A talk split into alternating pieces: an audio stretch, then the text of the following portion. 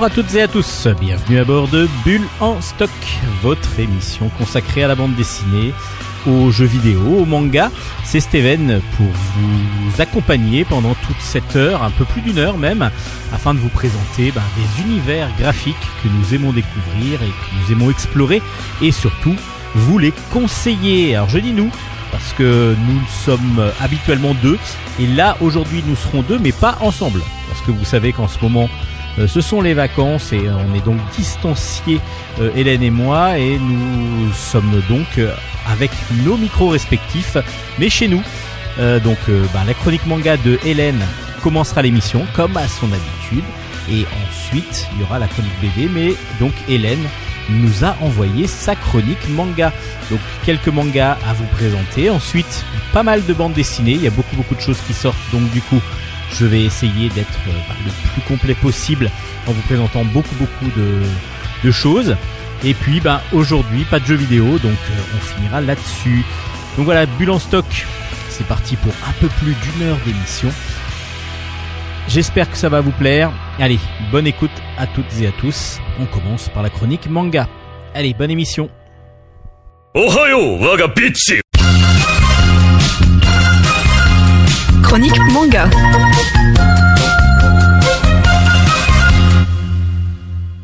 Bonjour, bonjour et bienvenue dans la chronique manga de Bulle en. Euh, je viens cette semaine vous présenter non pas un, non pas deux, mais trois mangas, trois séries que j'ai lues euh, cette semaine et euh, que je vais me faire une joie de vous présenter parce que j'ai beaucoup apprécié les trois volumes. Je vais commencer tout de suite avec un manga dont je vous avais fait un petit teasing la semaine dernière pour ceux qui suivent régulièrement. Il s'agit de Ayako, l'enfant de la nuit. C'est une œuvre de Kubu Kurin, mais qui est une, adaptation du manga d'Osamu Tezuka. Oui, oui, pour le moment, on est pas mal dans un, univers très Osamu Tezuka. Je vous ai parlé de Dololo la semaine dernière. Je vous ai déjà parlé du premier chapitre de ce manga parce qu'il fait partie de la compilation euh, qui a été faite en l'honneur de Tezuka là récemment chez Delcourt Tonkam. Et donc Delcourt Tonkam a également euh, sorti cette euh, cette série donc de Kubukurin, cette réadaptation de Ayako avec un regard plus euh, parce que l'histoire de base se passe juste après la Seconde Guerre mondiale et ici nous sommes très clairement au 21e siècle. Et Delcourt Tonkam nous propose donc une version française absolument géniale de cette œuvre qui sera terminée en trois tomes. Pour le moment, on n'a que le tome 1 qui est sorti en France.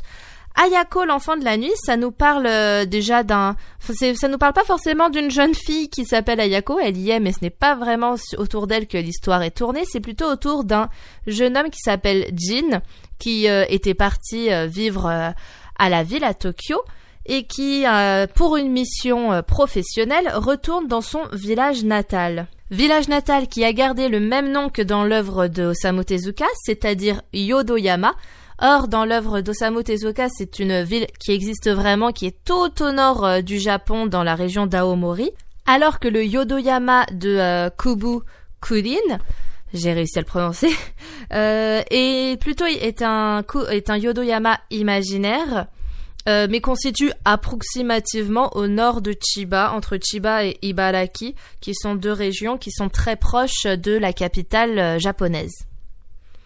Donc nous avons ce Jin qui retourne dans cette terre, dans ses terres natales, voir son, voir sa famille. Enfin, il en profite de, il profite de sa mission pour retourner voir sa famille.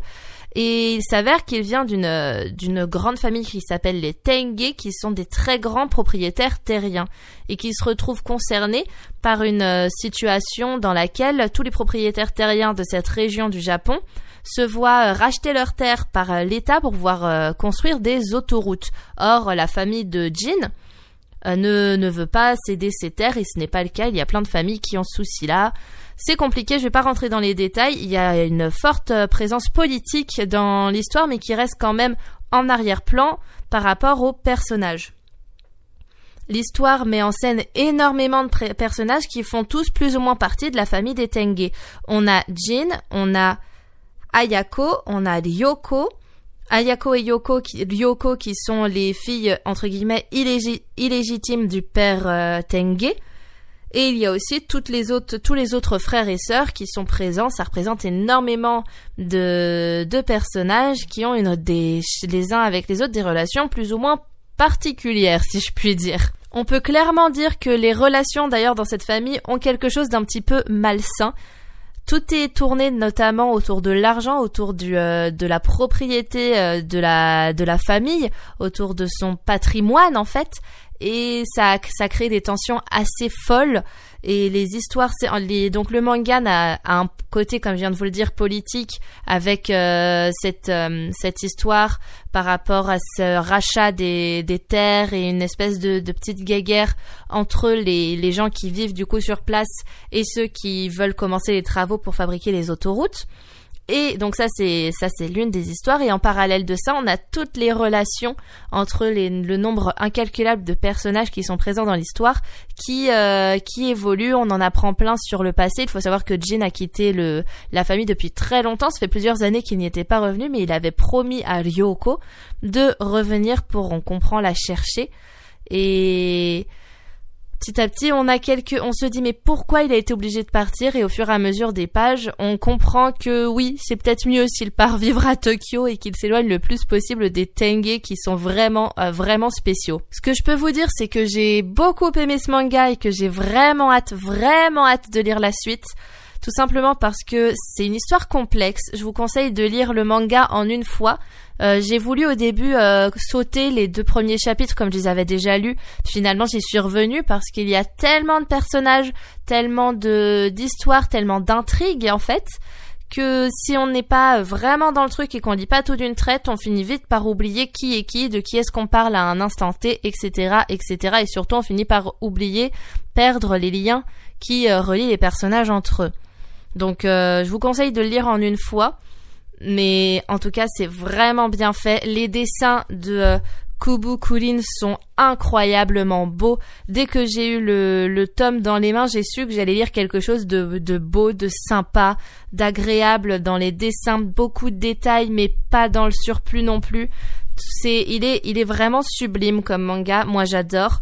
Euh, à ne pas donner non plus à des, dans des mains trop jeunes, ne serait-ce que parce que euh, le sujet risque d'être un petit peu complexe pour certains, mais aussi parce qu'on est quand même dans, euh, des relations entre adultes et fatalement, il y a quelques scènes d'amour entre adultes et euh, j'imagine que ça peut perturber la lecture des plus jeunes sans que ça soit non plus du hentai ou enfin sans que ça soit non plus dans l'érotique ou dans les ou dans le, le porno, pas du tout, on est loin de là. Mais c'est très présent, bah tout simplement parce que dans la vie d'adulte, c'est quand même une, quelque chose qui existe, qui est présent, et ça l'est dans le manga. Donc euh, réfléchissez bien avant de mettre euh, ce manga dans des jeunes mains. Mieux vaut attendre, euh, je dirais 14-15 ans minimum pour pouvoir lire, comprendre et apprécier ce manga. En tout cas pour les adultes, c'est c'est sublime. Je, vous le conseille vivement. Ça s'appelle donc Ayako, l'enfant de la nuit. C'est une, euh, c'est une adaptation de Kubukulin de l'œuvre originale de Osamu Tezuka et c'est dans les éditions Delcourt Tonkam dans la collection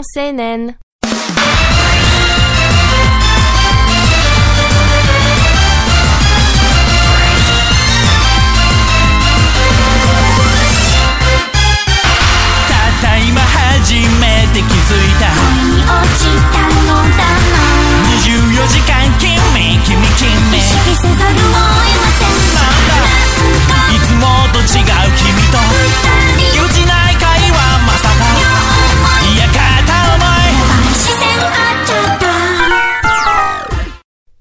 Et j'enchaîne avec le deuxième manga de cette chronique hebdomadaire qui s'appelle Vlad Draculea. C'est aux éditions Soleil Manga dans la collection CNN et c'est une œuvre originale de Akiyo Okubo. Peut-être que ce nom vous est familier parce que je vous ai déjà parlé du tome 1 euh, de Vlad Dracula il y a quelques temps et je reviens à la charge avec le tome 2 qui est sorti relativement récemment. Je vais essayer de faire euh, simple, court et concis pour vous faire une brève euh, explication de l'histoire. Déjà pour commencer, même s'il y a Dracula dans le nom, ce n'est pas une histoire de vampire, mais nous sommes dans un manga historique, pour pas répéter histoire, historique qui raconte la vie de Vlad III qui est un prince de Valaki ou Valachi, je ne sais pas comment on prononce donc ce nom, qui, qui a été surnommé le fils du dragon.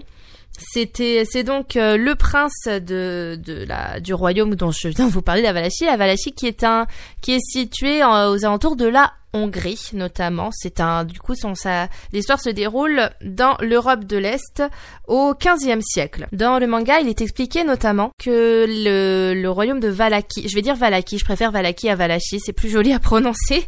Euh, il est expliqué que le royaume de Valaki était principalement contrôlé par les nobles qui du coup exerçaient une véritable pression sur notamment les marchands qui n'avaient pas leur mot à dire, qui subissaient des taxes énormes et qui avaient l'impossibilité de, de vivre du coup de leur métier.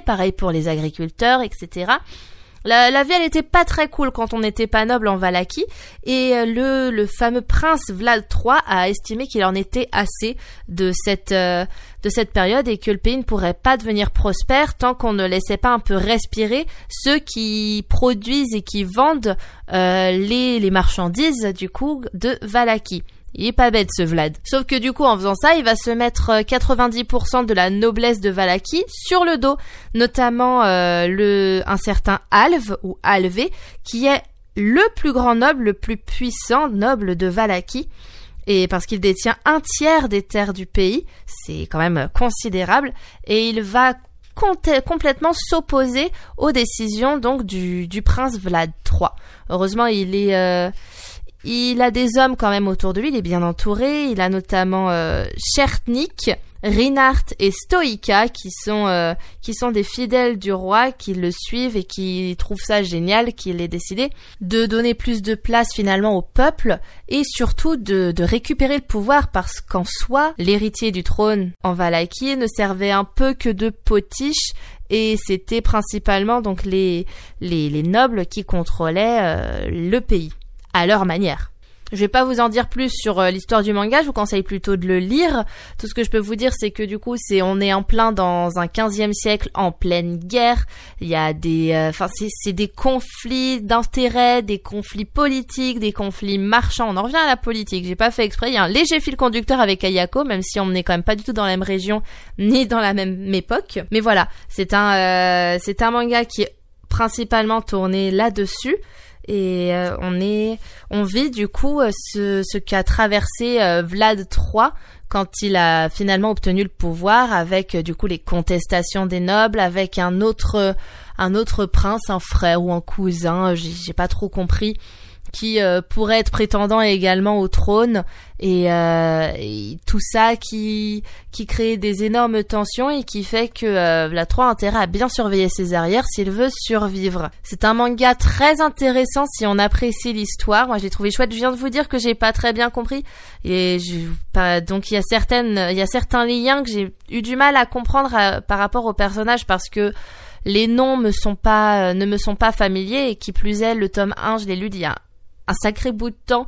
Du coup, j'étais un peu perdue sur certains points. Il aurait fallu que je le relise, mais je ne l'avais pas en ma possession au moment de préparer la chronique. Mais malgré ces quelques petits détails qui sont purement euh, qui sont purement personnels, c'est juste que j'ai un gros souci pour retenir les noms des personnages en règle générale. Donc euh, très je me suis retrouvée un peu perdue par moment, mais si vous n'avez pas ce problème, il n'y a aucun souci. Malgré tout, j'ai compris euh, toute la trame du manga qui est très intéressante.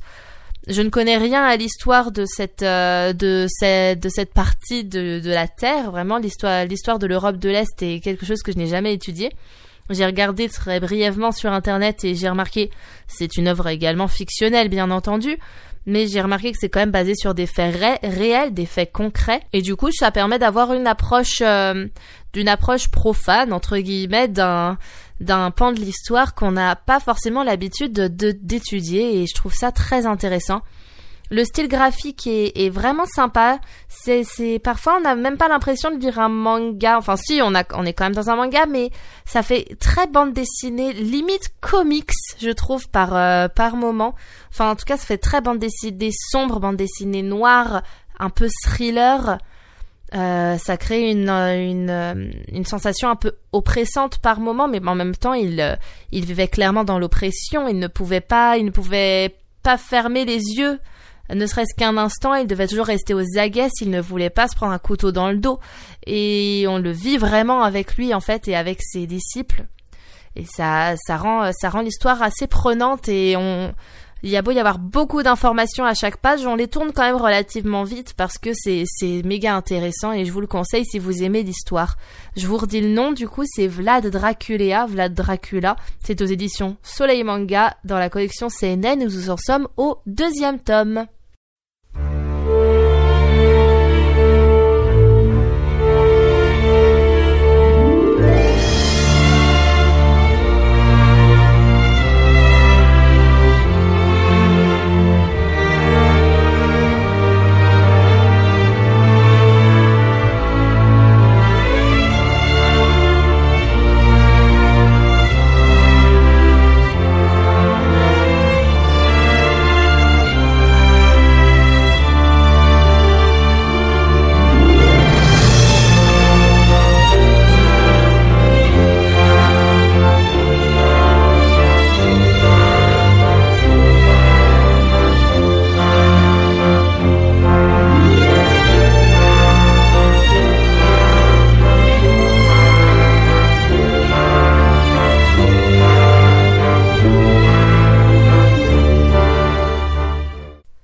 C'est parti pour le dernier manga de cette chronique que j'ai particulièrement apprécié.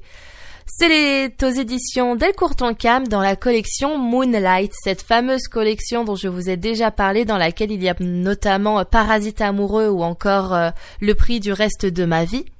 Collection ambiance un peu mélancolique, un petit peu euh, d'introspection, disons, avec euh, assez de mangas un peu psychologiques. Là, on est moins dans la psychologie que les précédents que je viens de vous citer, mais quand même, je viens vous parler aujourd'hui d'un manga qui s'appelle De l'autre côté de l'horizon. C'est de Hinata Nakamura.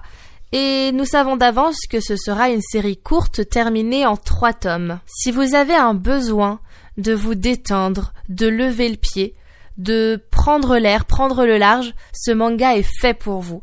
C'est un manga qui permet tout simplement d'être bien, de se sentir bien. Ça se lit tout seul, on a l'impression de flotter sur les vagues tellement il est euh, apaisant comme manga. D'ailleurs, euh, lever le pied, c'est un peu ce que fait le personnage principal, il s'appelle Miyake. C'est un jeune salaryman ou comme j'adore utiliser ce mot, je vais le redire, un jeune kaishain, l'équivalent donc salaryman en, en japonais, pardon qui vivait une vie overbookée euh, à Tokyo dans une grande entreprise. Il était sous pression, il avait énormément de travail. Le surménage japonais n'est un secret pour personne. On en parle suffisamment souvent dans les médias. Et il en était donc euh, la preuve vivante. Et il a, par contre, il, il a fait quelque chose que les Japonais ne font quasiment jamais, c'est-à-dire qu'il a craqué et qu'il a démissionné parce que sa santé était en jeu et que c'était soit donner sa vie pour son travail littéralement, soit réussir à prendre un peu de recul et peut-être trouver quelque chose qui lui correspondra mieux. Et eh bah ça tombe bien, parce que l'un de ses meilleurs amis lui dit que dans son village natal, sur l'île de Tsukinoa, euh, un petit bureau de poste va ouvrir et qu'ils sont à la recherche d'un directeur pour euh, ce fameux bureau de poste. Sauf que c'est donc une ville qui est très loin de Tokyo. Et Miyake, il est un peu mitigé, puis se dit, allez, j'ai rien à perdre, j'ai plus de boulot, j'ai plus rien, donc euh, vas-y, je tente. Et c'est là un peu que va commencer véritablement l'histoire de ce manga. Il va arriver sur cette fameuse île de Tsukinoa, rencontrer euh, une famille, la famille qui ouvre le bureau de poste ainsi qu'un salon de thé. Le bureau de poste sera dans les mêmes locaux qu'un salon de thé. C'est un peu, il y a un plan, il y a un plan. On nous explique tout, c'est génial, c'est très précis. On a l'impression d'y être, on a l'impression d'être Miyake à la place de Miyake. C'est génial. Et du coup, euh, il va, il va rencontrer donc la famille de, de ce monsieur qui a eu l'idée de créer ce salon de thé et le bureau de poste, notamment, euh, notamment une jeune lycéenne qui est la petite fille de ce monsieur et qui travaille, euh, qui travaille en tant que factrice à côté de ses cours sur cette fameuse île de Tsukinoa. Et je vais m'arrêter là pour les explications parce que ça n'aurait aucun intérêt de vous en dire plus étant donné que je souhaite véritablement que vous euh, achetiez, que vous vous procuriez ce manga et que vous le lisiez. Il est très beau. Il est charmant. Voilà, je trouve que c'est un adjectif qui le qualifie bien. Il est charmant ce manga. On est vraiment, on a l'impression d'être à la place de Miyake. En même temps, c'est un peu fait pour parce qu'on a une vision euh, omnisciente euh, des pensées de Miyake. Et on comprend son point de vue. Il est quand même souvent dans l'interrogation. Est-ce que je fais bien de rester ici? Est-ce que je pourrais pas essayer de trouver une autre opportunité à Tokyo parce que c'est sûr que j'aurai un meilleur salaire, je serai plus près de ma famille et de mes amis. Il arrête pas de se poser ce genre de questions et en même temps, il tombe littéralement amoureux de cette île. C'est pas, enfin, en tout cas, c'est la sensation qu'il donne et, et du coup, il va, il va commencer à vivre une vie beaucoup plus sereine, beaucoup plus calme que, que celle qu'il vivait à Tokyo et est-ce que ça va plus lui plaire que ce qu'il avait auparavant? On verra. Vous verrez, moi je ne sais pas encore. Et en tout cas, ça se lit vraiment tout seul comme manga. Les dessins sont très beaux. Rien que la couverture est très jolie.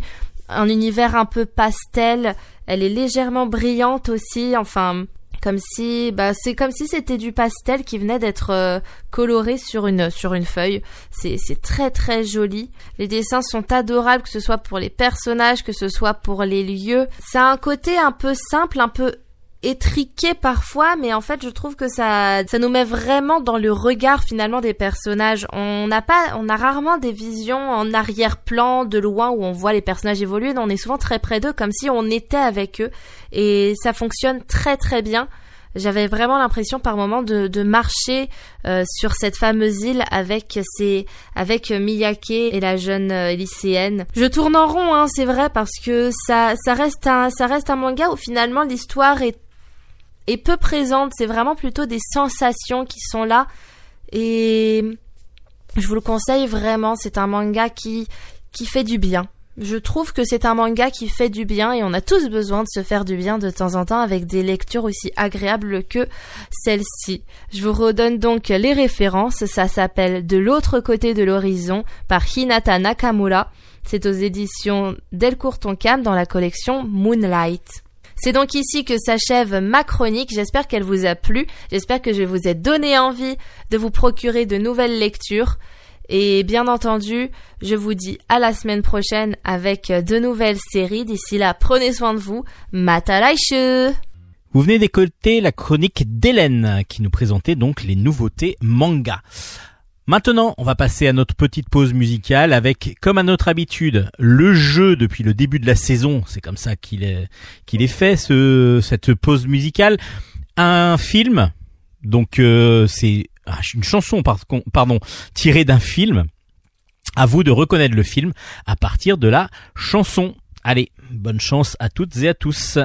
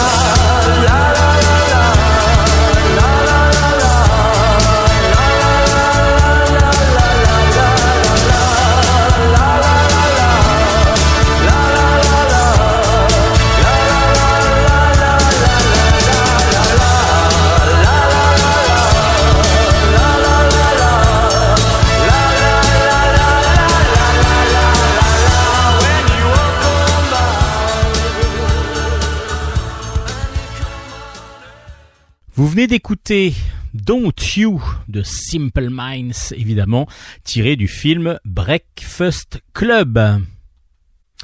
C'est un film qui date de 1985, réalisé par John Hughes, euh, qui faisait tous les films pour ados à l'époque et que l'on adorait, euh, avec évidemment la belle Molly Ringwald et Emilio Estevez, entre autres, euh, dans, ce, dans cet excellent film avec des ados qui sont collés au lycée un samedi après-midi.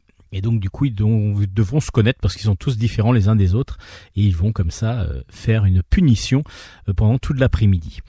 Donc c'était la musique de Breakfast Club.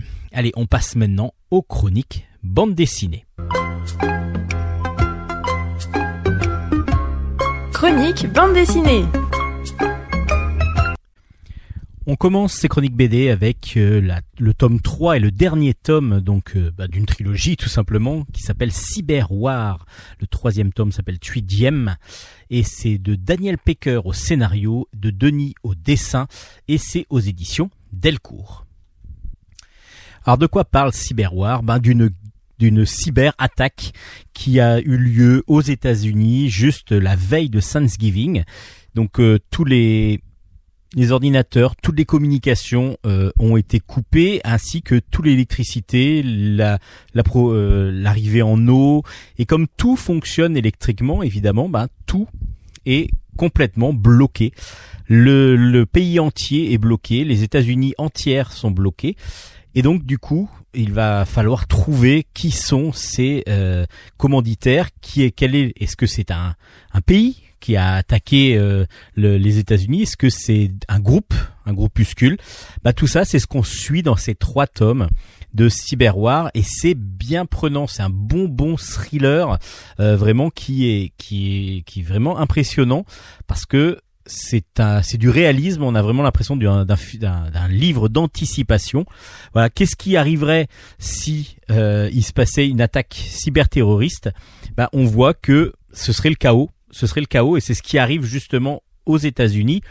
Et on va suivre le le pro, alors d'abord le président des États-Unis évidemment qui va essayer euh, de, de, de, mettre en place tout un système pour essayer de contrer cette cyberattaque. Euh, avec des hackers, avec des, des tout, ce, tout son personnel, mais les pays aux, alentours qui ne sont pas eux attaqués euh, risquent d'être attaqués si viennent en aide au président des États-Unis. Ensuite, on va suivre une cosmonaute qui, enfin une astronaute exactement, mais qui est dans la navette Soyuz, qui, qui donc euh, revient sur Terre en urgence euh, parce que la, la, la, station la station spatiale a été attaquée par des débris. Alors là, il faut voir tous les trois albums et donc elle va elle essayer de traverser une partie des. Bah déjà, elle est en Europe, elle arrive aux États-Unis. Il va falloir qu'elle retrouve ses enfants à Los Angeles. Euh, je crois que c'était à Los Angeles ou euh, oui, je crois que c'est à Los Angeles. Et euh, voilà, et on va suivre un troisième, une troisième personne qui lui, ben profite un petit peu au départ de, tout ce qui est un peu chaos, mais sa fiancée se fait tuer et il va euh, suivre lui euh, toutes les, les vraiment une histoire un petit peu abracadabrante, mais qui est vraiment euh, voilà prenante aussi.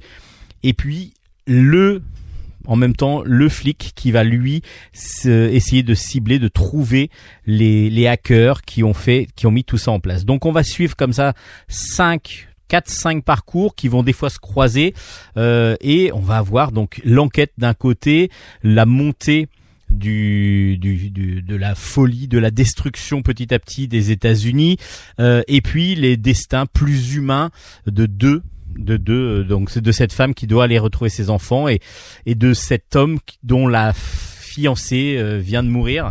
Alors je vous explique pas exactement tout parce que du coup évidemment il y a aucun intérêt. Euh, c'est vraiment très très très bien fait. Euh, c'est prenant.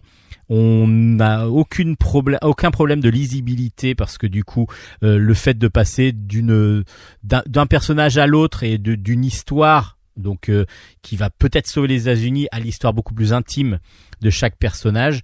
Euh, nous, voilà, c'est très simple et c'est très agréable à lire. Moi, j'ai été pris, mais de, de, bout en bout. Alors, je me suis relu les trois quand j'ai pour quand quand, quand j'ai reçu le troisième. Et c'est vrai que ça me met vraiment bien dans, l'ambiance. Si j'avais lu que le 3, je pense que j'aurais peut-être moins apprécié. Vraiment, lisez les trois Cyber War ça c'est assez anxiogène aussi parce que ça pourrait arriver. Ça pourrait arriver, ce n'est pas on n'est pas exclu qu'un jour une attaque cyberterroriste arrive et nous bloque complètement. C'est vrai qu'on est complètement euh, lié à tout ce qui est technologie et en particulier électricité évidemment. Ça s'appelle Cyberwar aux éditions Delcourt. Le tome 3 euh, sonne le glas de la série. En fin de compte, c'est une série en trois tomes. Donc c'est assez logique et c'est vraiment excellent. Un one shot, un gros gros one shot qui est sorti aux éditions Ankama. C'est de Tony Fejzula et ça s'appelle Patria.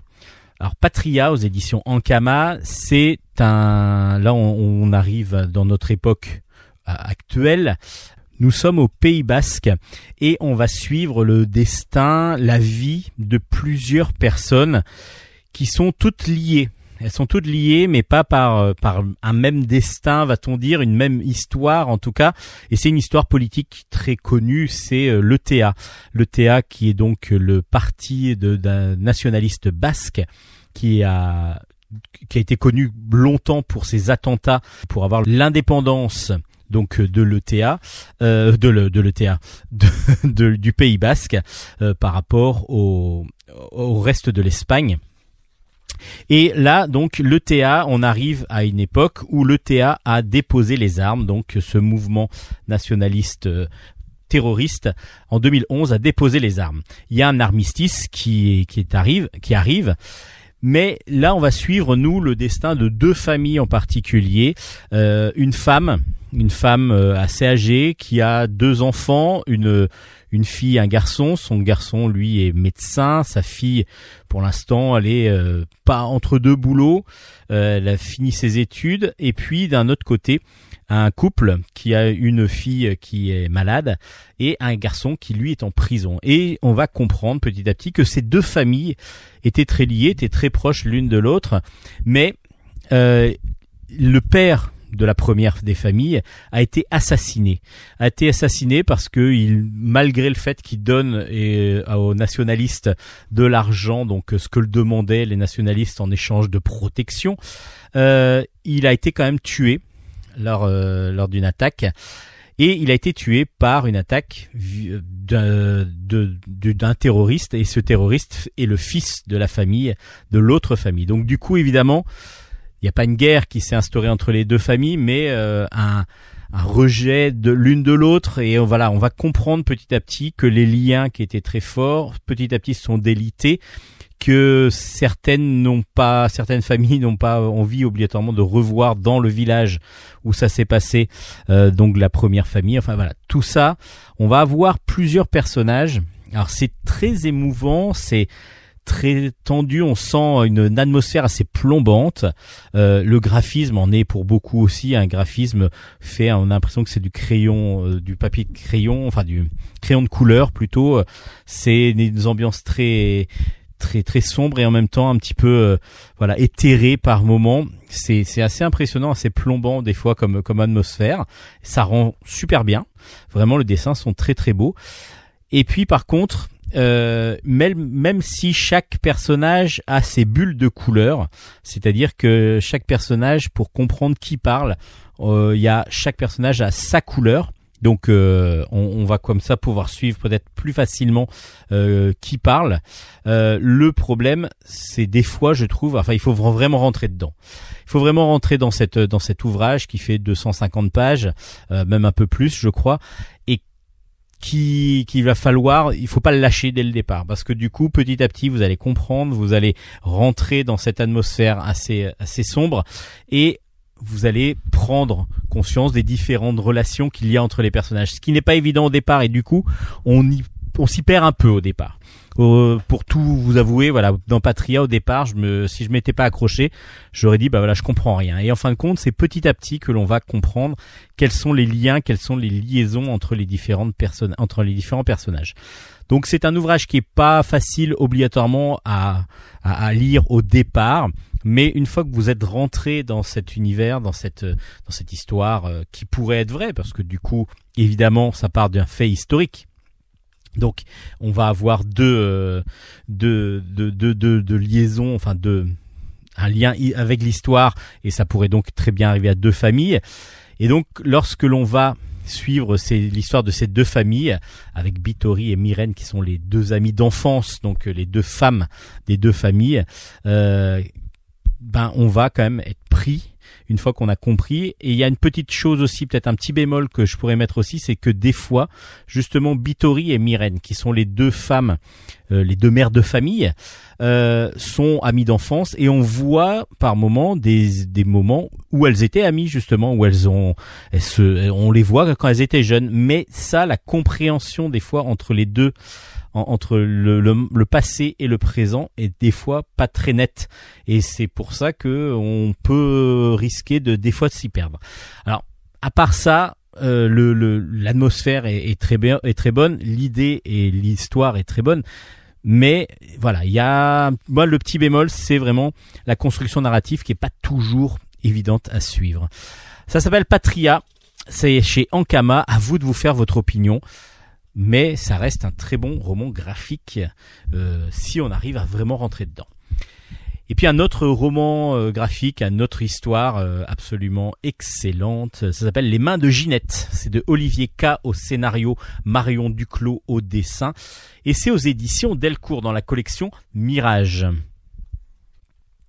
Là on rentre dans un autre univers, une sorte de, de conte euh, de, humain, euh, une histoire humaine en tout cas qui, qui est un petit peu qui est complètement romancée et complètement fantasmée par Olivier K.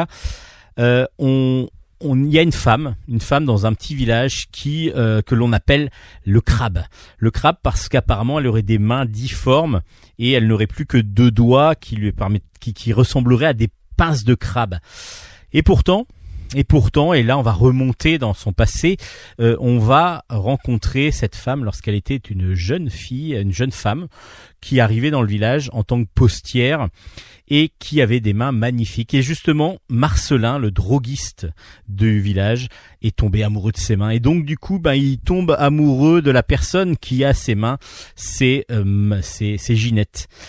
À part que, ben voilà, Ginette, petit à petit, bah, elle va vivre une histoire d'amour avec euh, avec Marcelin. Marcelin, lui, il est toujours honnête, toujours envie de, de, de, il aime beaucoup les gens, il, il rencontre beaucoup de personnes et puis il adore les mains, il adore les mains donc du coup il vend beaucoup de gants dans son dans son magasin et il euh, du coup il vend des gants à tout le monde et en particulier aux femmes de, du, du, du village, ce qui va petit à petit énerver grandement Ginette et c'est par les amis de Marcelin vont voir un changement chez lui euh, parce depuis qu'il est marié avec Ginette et depuis que ça se passe peut-être pas bien euh, entre eux et ils vont essayer de découvrir et de comprendre pourquoi euh, Ginette pourquoi Marcelin a changé. Est-ce que c'est Ginette qui l'a fait changer comme ça? Nous aussi on va comprendre et c'est assez assez impressionnant, c'est très très bien fait. Ça nous fait penser quand même à des choses. On parle souvent de de, de, de, femmes violentées par leur mari. Euh, là, on est dans l'inverse, mais euh, ça peut arriver et ça arrive. Donc du coup, c'est vraiment un très très beau. Alors, j'allais dire roman. Euh, je sais pas. C'est une histoire. qui, qui fait penser à plein de choses et en même temps très agréable à lire. Le dessin est et, virevolte par moments. Les couleurs sont vives et très agréables à lire. Elles sont magnifiques, même les, les, les couleurs.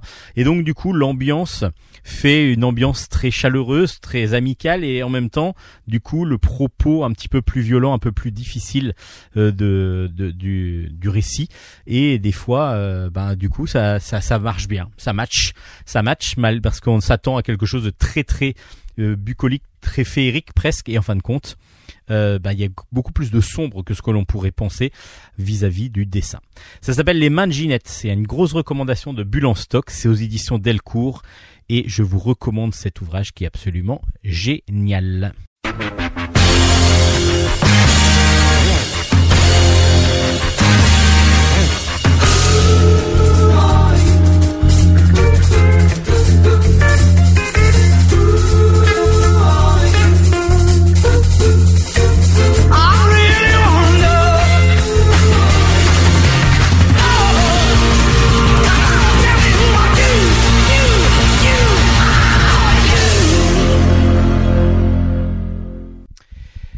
On continue ces chroniques BD dans Bulle en stock avec Les Chimères de Vénus. Le tome 1 est sorti aux éditions Rue de Sèvres. C'est de Alain Hérol au scénario, Étienne Young au dessin. Et je vous ai donc dit que c'était dans les, dans, euh, chez Rue de Sèvres. Mais lorsque vous allez voir la couverture de l'album, vous allez vous dire, hum, hum, mais j'ai l'impression de connaître cette composition de couverture. Ça me rappelle beaucoup, et ben oui, ça vous rappelle le Château des Étoiles. Le Château des Étoiles de Alex Alice, qui nous raconte depuis euh, maintenant six albums, si je me rappelle bien, euh, en fin du 19e siècle, début du 20e, euh, donc on est en fin du 19e siècle, deuxième partie, dernière partie du 19e siècle, euh, la découverte d'un nouvel de l'éther qui permet de faire des voyages, donc euh, des, des voyages à travers l'univers, à travers l'espace et donc évidemment il y a des puissances terrestres qui vont se qui vont se battre pour pouvoir coloniser les différentes euh, les différentes planètes. Et justement, si on partait sur Mars euh, dans les châteaux des étoiles, là, on va partir vers Vénus, parce que la France et l'Angleterre se disputent la souveraineté de Vénus. Et donc, il y a un convoi qui va partir, un vaisseau qui va partir donc de Terre pour aller sur euh, sur Vénus dans cette euh, dans ce dans ce bateau volant euh, dans ce dans cette navette spatiale euh, va-t-on dire mais c'est un bateau volant plus euh, on va retrouver plusieurs personnages évidemment dont Hélène Martin. C'est une actrice une actrice qui va euh, pouvoir gagner son son billet sur le sur le sur ce sur ce vaisseau parce qu'il va draguer un petit peu elle va se laisser séduire en tout cas. Mais apparemment c'est pas c'est volontaire par un par un duc par un duc qui lui est chargé dans de d'aller imposer sa souveraineté la souveraineté française sur Vénus. Et elle elle va profiter de ce voyage. Mais elle a une idée en tête c'est que depuis quelque temps les les les, les terriens ont réussi à envoyer donc des des humains sur Vénus et ils ont fait un bagne là-bas ils ont donc créé un bagne pour pouvoir petit à petit construire les infrastructures sur Vénus. Donc on envoie des prisonniers et justement le fiancé de cette euh, de cette Hélène est prisonnier sur sur Vénus et donc ils vont elle veut le voir, elle veut savoir surtout s'il est vivant. Alors ça c'est le début de l'histoire mais on va en même temps suivre l'histoire justement de ce fameux fiancé qui lui est dans un bagne sur Vénus et comme le veut la bah, en fin de compte, on avait eu Alex Alice sur sur une interview et il nous disait que tout ce qu'il avait euh, imaginé dans son univers du Château des Étoiles, c'était à partir de ce que les scientifiques imaginaient à l'époque. C'est-à-dire que c'était parti de faits réels, en tout cas à l'époque. C'est-à-dire que tout n'était pas vérifié, donc c'était faisable. Et puis que sur Mars, bah, il y avait justement euh, des peuples. Et là, sur Vénus, il y a un monde euh, encore à l'abandon, un petit peu, enfin à l'abandon, en, en, jachère, dirons-nous, euh, mais peuplé de peuplé de dinosaures. Donc c'est ce que c'est ce qui va ce qu'on arrive. Donc c'est un monde un monde jungle en fin de compte couvert de brume et là il y a donc euh, c'est un stade primaire dans lequel se retrouve donc cette euh, se, se retrouve Vénus et donc se retrouvent les les les bagnards qui sont là-bas pour aller mettre en place les infrastructures. Donc qu'est-ce qui va se passer?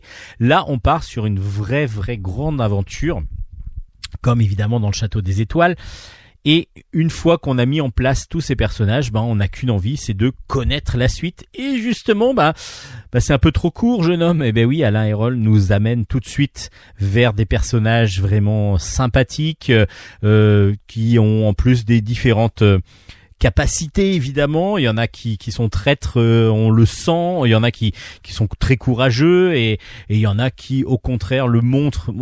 Pensent être courageux qui ne le sont pas du tout. Euh, voilà, tous les travers de, l'âme humaine se retrouvent dans tous les personnages. Et puis, ben voilà, on est entraîné dès qu'ils arrivent sur Vénus euh, dans cet univers de jungle qui est absolument somptueux parce que somptueux, parce que graphiquement, Étienne Young est fait une merveille de dessin. Le dessin est d'une finesse, d'une précision. Tous les personnages sont magnifiques. Un dessin semi-réaliste absolument magnifique. Et les couleurs à l'ordinateur sont sublimes. Donc ça nous donne des ambiances de planches absolument gigantesques. C'est vraiment impressionnant. On est plongé dans cette aventure, on est plongé dans cet univers et on est euh, fasciné par toutes les planches, par toutes les cases. Euh, on est on adore tous les personnages, euh, tous les personnages, malgré leurs défauts pour certains. Euh, et puis on est entraîné dans une aventure dont on a envie de connaître la suite, évidemment. Et c'est vraiment génial. Alain Hérol nous amène comme à son habitude dans une superbe aventure. Euh, c'est facilement lisible, évidemment, comme d'habitude aussi. C'est magnifiquement mis en dessin par Etienne Young. C'est du pur bonheur une pure merveille, comme le château des étoiles l'est déjà. Euh, là, bah, du coup, le pendant euh, pour aller sur Vénus de, du château des étoiles, qui s'appelle les chimères de Vénus, c'est vraiment un immanquable. Vous devez vraiment l'avoir dans votre dans votre bibliothèque. Si vous avez déjà en plus le château des étoiles automatiquement vous allez adorer cette suite. Enfin, c'est même pas une suite, c'est une sorte de spin-off. Euh, vraiment, je vous recommande vivement les chimères de Vénus. Vous allez vous régaler. C'est absolument somptueux, que ce soit graphiquement ou scénaristiquement. On va partir maintenant euh, vers Pierre Peer Gint, c'est d'après l'œuvre d'Henrik Ibsen et c'est de Antoine Carion aux éditions Soleil dans la collection Métamorphose. Alors, qui est Peer Gint Peer Gint, c'est un jeune homme euh, scandinave, enfin en tout cas c'est dans voilà, on, ne sait pas vraiment dans quel pays c'est, mais en tout cas ça, ressemble un petit peu aux légendes qu'on pourrait avoir dans les légendes scandinaves. Et euh, Peer Gint, c'est un jeune homme qui est pas vantard, mais qui raconte beaucoup de choses, qui lui serait arrivé. Euh, il est assez gouailleur, il arrive facilement à, à, déjouer un petit peu tout, tout ce que disent les autres, à, mentir tout simplement. Euh, et puis il va séduire assez facilement les femmes. Euh, donc par exemple une, une femme qui qui vient juste de se marier, qui était plutôt attirée par lui au départ, bah lui le jour du mariage, il va faire une incursion dans le mariage et puis essayer de le faire capoter, va-t-on dire. Et puis, euh, vu que c'est aussi de la fantaisie, il va y avoir euh, vraiment d'autres d'autres choses parce qu'il va y avoir tout un côté fantaisie fantastique qui va arriver. Il va euh, être séduit et séduire une troll qui va donc se marier, enfin qui veut se marier avec lui. Donc lui va rentrer dans le royaume des trolls pour pouvoir se marier. et on va comme ça suivre le destin de, de ce Peer Gint, Peer Gint qui euh, le fait de mentir, euh, ben du coup laisse aussi sa mère euh, sur dans une grande tristesse parce que pour elle c'est c'est un jeune homme bien et personne ne comprend que c'est un jeune homme bien. Au contraire, ils sont plutôt à le repousser et donc elle elle est très malheureuse de ça. Elle est proche de la mort en plus, donc elle est assez vieille, donc du coup elle a pas envie de mourir avec cette idée là en tête dans, cette, dans ce premier tome, du coup, on découvre ce Peer Gint, on découvre cet univers euh, très sombre et en même temps euh, joyeux par moments parce qu'on est sur du noir et blanc absolument sublime. Vraiment, c'est il y a que des effets de, de lumière, des effets d'ombre, de, de, de, nuages, des effets de pénombre, de, brouillard aussi par moments qui sont absolument somptueux, vraiment absolument somptueux. Le dessin semi-réaliste est magnifique et l'ambiance du coup est sublime l'ambiance des, et c'est ce qui fait pour moi le, ciment de cette histoire. Parce que pour tout vous dire c'est euh, tiré d'un roman donc du coup d'une pièce de théâtre exactement d'Henrik Ibsen. Euh, et là on est sur les trois premiers actes de, de cette histoire. Mais c'est pas si évident que ça à lire. Pourquoi? Parce que c'est très poétique le texte est primordial parce que du coup la compréhension, bah, c'est aussi beaucoup de dialogues, mais des dialogues soutenus. Euh, on est sur quelque chose de, de, de, très bien écrit. Donc du coup, quand je dis que c'est assez difficile à lire, c'est que il faut rentrer dans cette dans, cette euh, façon d'écrire, dans cette euh, façon de voilà, on n'est pas sur une pièce de théâtre que l'on écoute, on n'est pas sur une pièce de théâtre que l'on lit non plus, euh, ni sur un roman, et donc il faut que les mots petit à petit aient une nous nous rentrent en tête avec une mélancolie, avec une une musique qui nous donne envie de, qui qui nous fait plus facilement comprendre le, le, le, texte. Et petit à petit, ben, on rentre dedans et après on est sublimé surtout par les dessins. Donc du coup, il y a des fois, on se dit mais c'est voilà, j'accroche. Il faut il faut s'accrocher un petit peu au départ, euh, mais une fois que la musique des mots est là, dans la tête et que bah, la, magie du dessin va opérer de toute façon, ça vous serez obligé d'y passer. Regardez juste la couverture, vous allez dire, bah j'ai juste qu'une envie, c'est d'ouvrir l'album parce que du coup il est magnifique, euh, il est magnifique.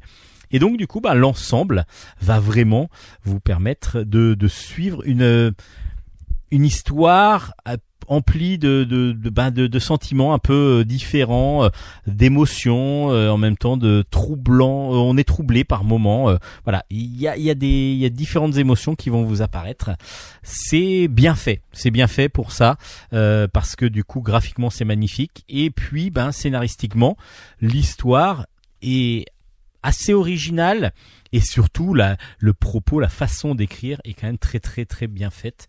Donc voilà, ça s'appelle Pierre Gint, Gint, le premier acte est sorti, donc ça s'appelle acte 1, mais en fin de compte ça regroupe le 1, 2, 3 du, de la pièce, donc il y aura un deuxième tome qui clôturera l'histoire. Allez découvrir Pierre Gint, c'est pas à mettre entre toutes les mains, mais graphiquement vous allez être sublimé. Et puis en espérant que la magie des mots va opérer sur vous, c'est ce qui serait vraiment le mieux pour vous. Et puis euh, un, la fin d'un diptyque euh, qui s'appelle Les Pierres Rouges. Le tome 2 s'appelle Retrouver Esther. C'est de Macchio. Euh, aidé et secondé par Piccioni. C'est aux éditions Delcourt. Alors, dans le premier tome, on suivait Ismaël qui euh, était parti chez ses parents. Alors sa mère venait de mourir euh, et on, alors on est dans les débuts du XXe siècle, je pense. On sait, je ne sais pas exactement ou peut-être un peu plus tard, mais en tout cas c'est c'est dans un côté rural. Il y a un côté rural qui est très qui est important dans l'album. Et euh, ce, jeune homme était parti pour échapper à, au, au, coup de son père. Et il avait 13-14 ans et il, euh, il était arrivé à rencontrer une jeune femme qui elle avait 30, à 30 ans. Elle l'a aménagé dans euh, sa maison familiale qui s'appelle la citadelle Muron et ils se sont croisés comme ça dans le premier tome. Et dans le deuxième tome, euh, dès le départ, Ismaël était reparti euh, à, la fin du premier tome et me, comment elle s'appelle? Esther, pardon, je me rappelais plus de son prénom. Esther, cette jeune femme, donc, va être troublée parce que euh, bah, ce jeune homme, ce jeune homme euh, qui s'appelle euh, Ismaël, et euh, du coup, elle est troublée par son absence. Et petit à petit, elle va voir que c'est un manque. Elle a un manque de ce garçon de 13 ans euh, dans sa vie. Euh, il y, a, y, a, quelque chose qui, depuis qu'il est, est parti, qui voilà, qui, qui l'empêche de d'être heureuse, va-t-on dire. Et du jour au lendemain, elle va commencer à, à l'appeler, à essayer de voir si elle peut le retrouver. En fin de compte, un jour, il arrive, il est euh, transit froid et elle va le recueillir, mais en espérant cette fois-ci qu'il ne reparte pas et pour ça, elle va lier une grande amitié avec lui et elle va en plus bah, lui apprendre à lire euh, ce qui lui manquait à lui Ismaël. Donc du coup, le, ce lien va permettre bah, aux deux personnages qui sont en fin de compte solitaires l'un et l'autre de se de se lier d'amitié donc de pouvoir vivre un bout de chemin ensemble en, se soutenant l'un l'autre. Et puis un jour, ils vont aussi trouver un tableau un peu original euh, dans, euh, dans, le, dans le grenier. C'est un tableau qui représente un mariage, une, une, photo de mariage euh, où on voit une femme et un jeune homme qui se sont mariés et qui leur ressemblent vraiment comme deux gouttes d'eau. Donc voilà, il y a plusieurs choses qui vont, enfin, il y a une chose qui va se passer, on va comprendre pourquoi ce tableau, qu'est-ce qu'est ce tableau, et puis on va suivre comme ça la vie de Esther et de Ismaël qui vont petit à petit ben, céder l'un l'autre à ne plus être seuls. C'est voilà, c'est agréable à lire, c'est facile à lire et peut-être que c'est un peu trop facile à lire. Ce que je veux dire, c'est que c'est pas méchant et, c'est que voilà, il, il se passe pas grand chose. On suit avec plaisir l'histoire entre Ismaël et Esther. Mais il n'y a pas de rebondissement, il n'y a pas de grandes choses qui se passent. On est vraiment dans le quotidien de ces deux êtres qui, petit à petit, apprennent à se connaître, euh, s'apprécient de plus en plus malgré leur grande différence d'âge. Et ensuite, on va avoir cette révélation finale qui va être tout le sel de ce qu'on l'on attend, mais on aurait espéré peut-être que ça arrive un petit peu plus tôt ou qu'il se passe d'autres choses. C'est peut-être le petit bémol que je mettrais. Autrement, le dessin réaliste est plutôt bien fait, donne une atmosphère euh, agréable à la lecture. Donc euh, il y a voilà, c'est pas une frustration, mais un album qui se lit sans déplaisir, un diptyque qui se lit sans déplaisir et qui en même temps nous laisse un petit goût d'amertume parce qu'on aurait bien aimé euh, avoir un peu plus de choses qui se passent dans ces pierres rouges. Les pierres rouges, à vous de vous faire votre opinion sur ce diptyque donc qui finit aux éditions Delcourt.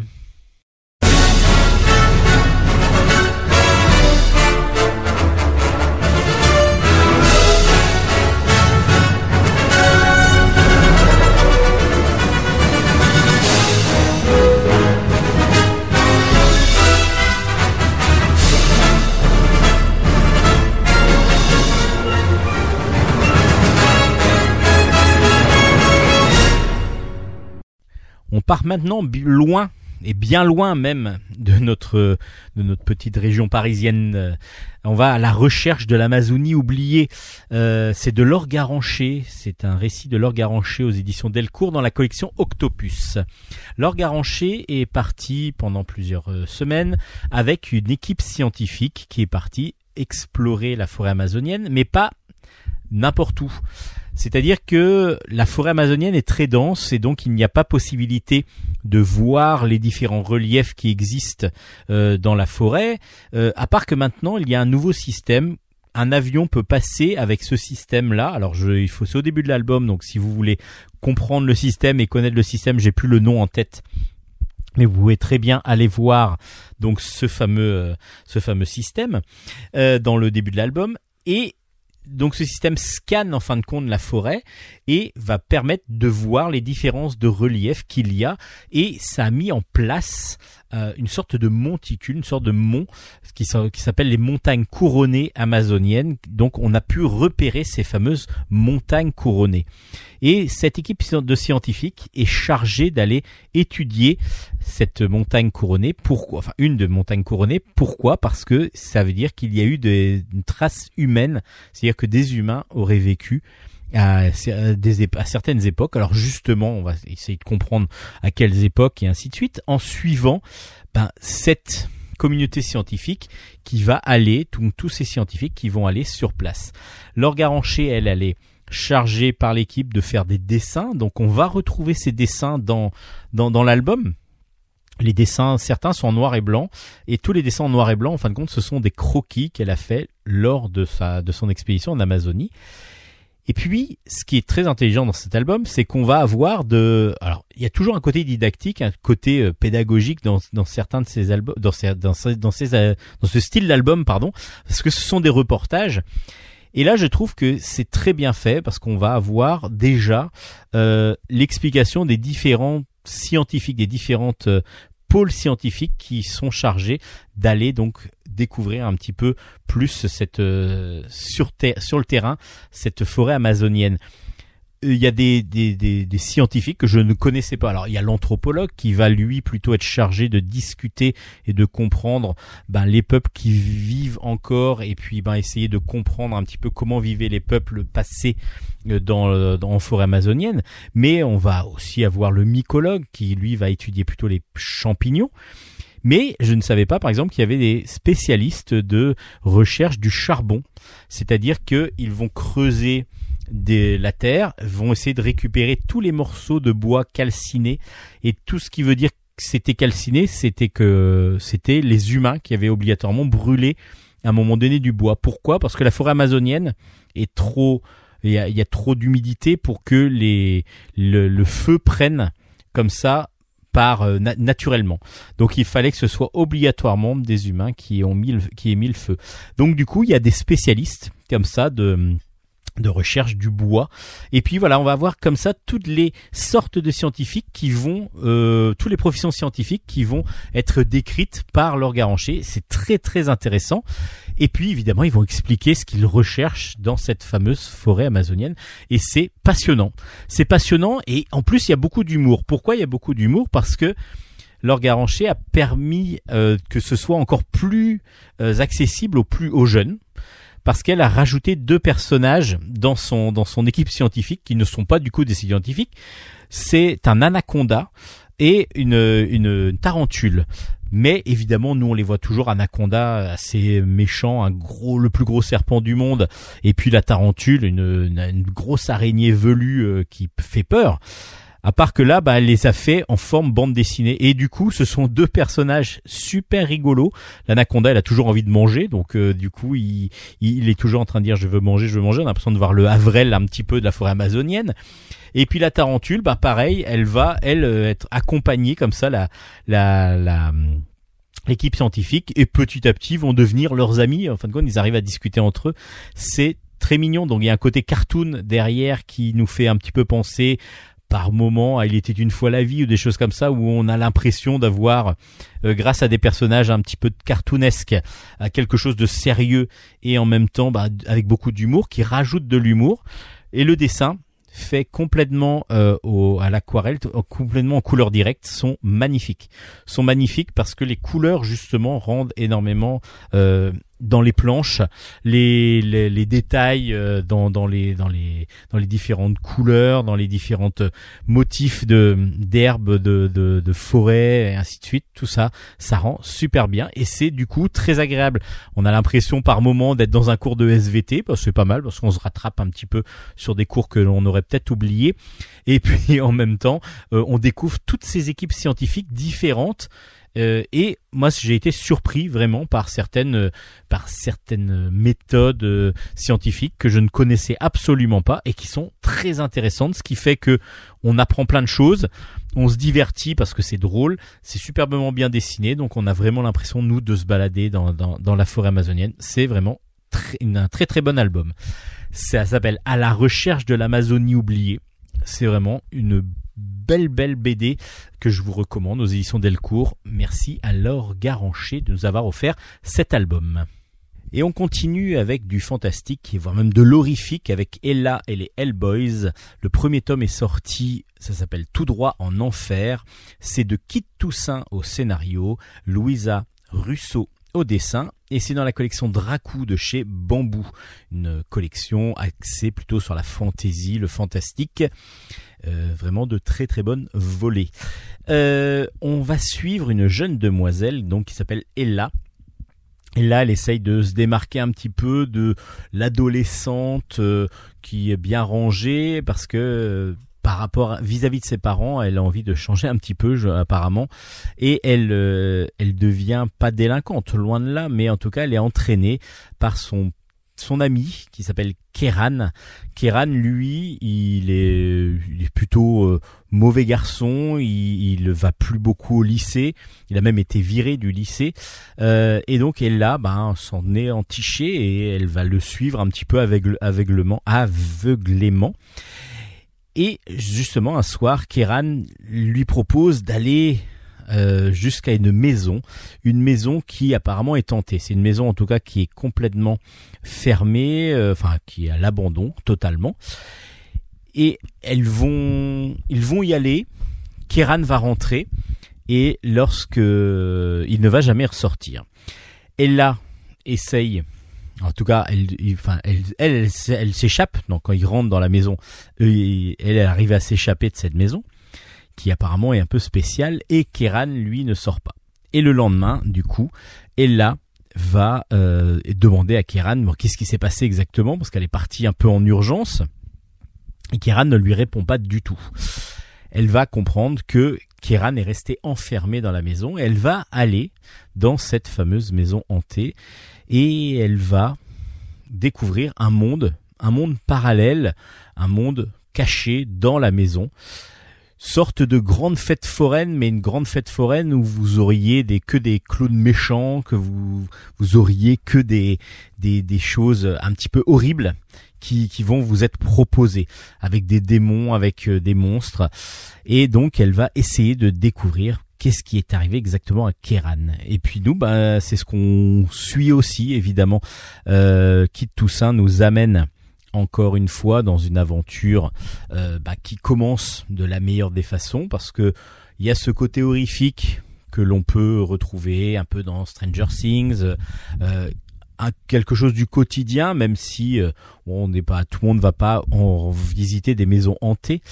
Euh, et on va essayer de comprendre et on va comprendre petit à petit exactement ce qui s'est passé, qui sont ces, personnages qui, peuplent cet univers parallèle.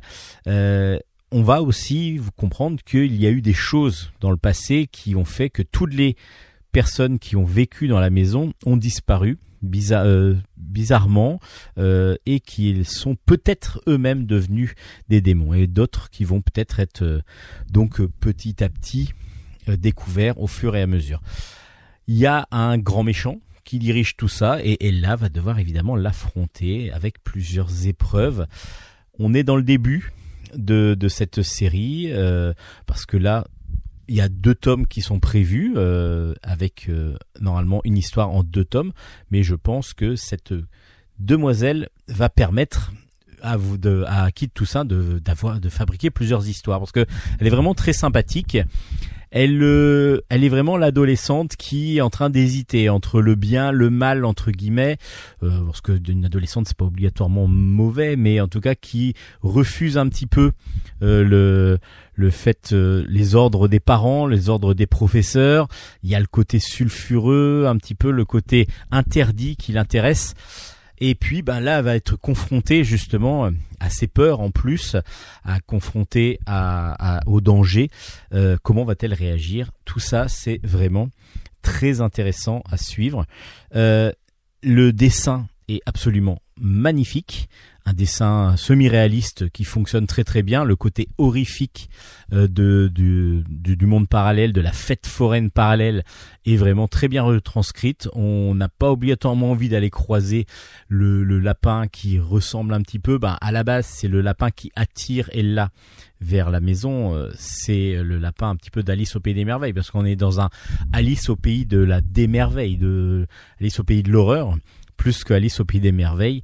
On se retrouve un peu dans ce style-là.